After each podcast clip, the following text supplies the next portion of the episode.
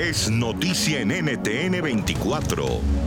Hola, ¿qué tal? Bienvenidos. Yo soy Andrea Bernal. Esto es Zoom a la noticia, nuestro lente enfocado hoy en la indisciplina social en medio de la pandemia del COVID-19. Nos quedó grande cumplir los protocolos de bioseguridad, nos quedó grande ser disciplinados. No importa que al exponer nos pongamos en riesgo a los demás, incluyendo a nuestros seres queridos. Saludos a nuestros invitados de hoy, Bruce McMaster, el expresidente de la Asociación Nacional de Empresarios de Colombia, la ANDI, a Lucía Bastidas, concejal por el Partido Verde, y a Poli Martínez, periodista corresponsal del diario ABC y columnista de la revista Semana.com. A los tres, bienvenidos, gracias por estar con nosotros. ¿Hay cómo realmente señalar a responsables en este momento de pandemia? Lucía, bienvenida. Definitivamente la cultura del vivo bobo la hemos visto en esta pandemia y ya es la responsabilidad de cada uno. Aunque fracasaron los gobiernos nacionales, municipales y distrital en hacer esa pedagogía, en comunicar.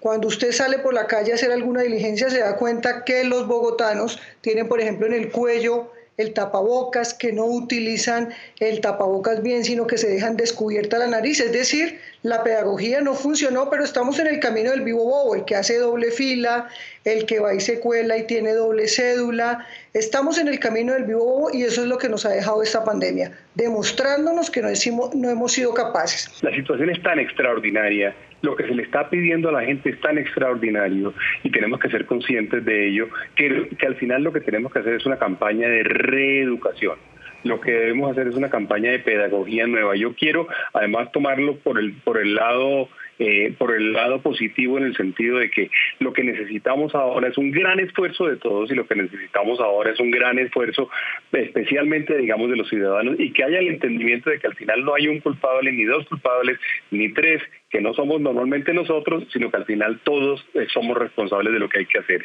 De manera que lo que hemos hecho nosotros ahora, y ahora si quieren hablamos un poco de lo que en que estamos empeñados, es plantearle al país, a todo el país y quizá a la América Latina, la posibilidad de que redirijamos nuestro comportamiento y entendamos las consecuencias del mismo. Efectivamente, el comportamiento ciudadano no podemos desconocerlo. Tenemos un vacío en educación de información ciudadana. Esto no es de reeducar porque realmente no estamos educados. Creo que por el lado de los gobiernos, tanto locales como el gobierno nacional, los mensajes han saturado a la población, ya está lloviendo sobre mojado y creo que simplemente tener una campaña diaria del presidente hablando a las seis de la tarde y repitiendo lo mismo y hablando de los mismos temas sin realmente pasar a unas acciones de pedagogía eh, ciudadana y de compartir o de coordinar mejor las responsabilidades con las autoridades locales, nos vamos a quedar en lo mismo. Puede escuchar más conversaciones como esta en Zoom a la noticia de lunes a viernes a las 3 de la tarde, hora de Bogotá, Lima y Quito, 4 de la tarde, hora de Caracas y de la costa este de los Estados Unidos, por NTN 24. NTN 24, el canal internacional de noticias con información de interés para los hispanos en el mundo.